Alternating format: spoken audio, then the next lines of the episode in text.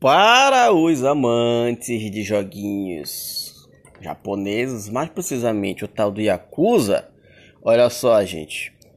O insider Crobrilli revelou por meio de seu tweet quando veremos novos jogos do Xbox Game Pass. Você pode conferir a data de cada título e aplicação abaixo.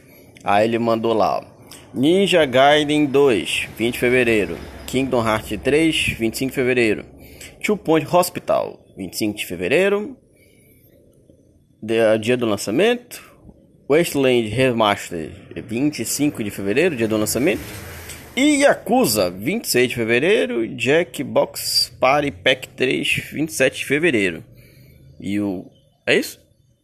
E o Crobile em 18 de fevereiro. O que aparentemente alegrou muitas pessoas com o tal do Yakuza. Então gente falando, ah, eu vivi para ver Yakuza no Xbox e não sei o que, não sei o que mais lá, não sei o que mais lá e tal. Aparentemente isso era um joguinho bastante aguardado pelas pessoas.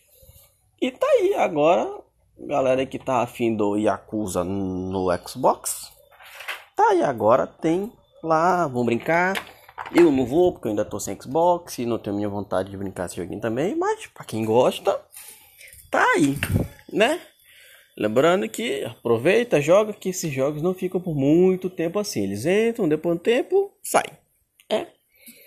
Mas qualquer coisa, se você tiver muito afim desses joguinhos, comenta lá nas redes sociais do clube. Beijo.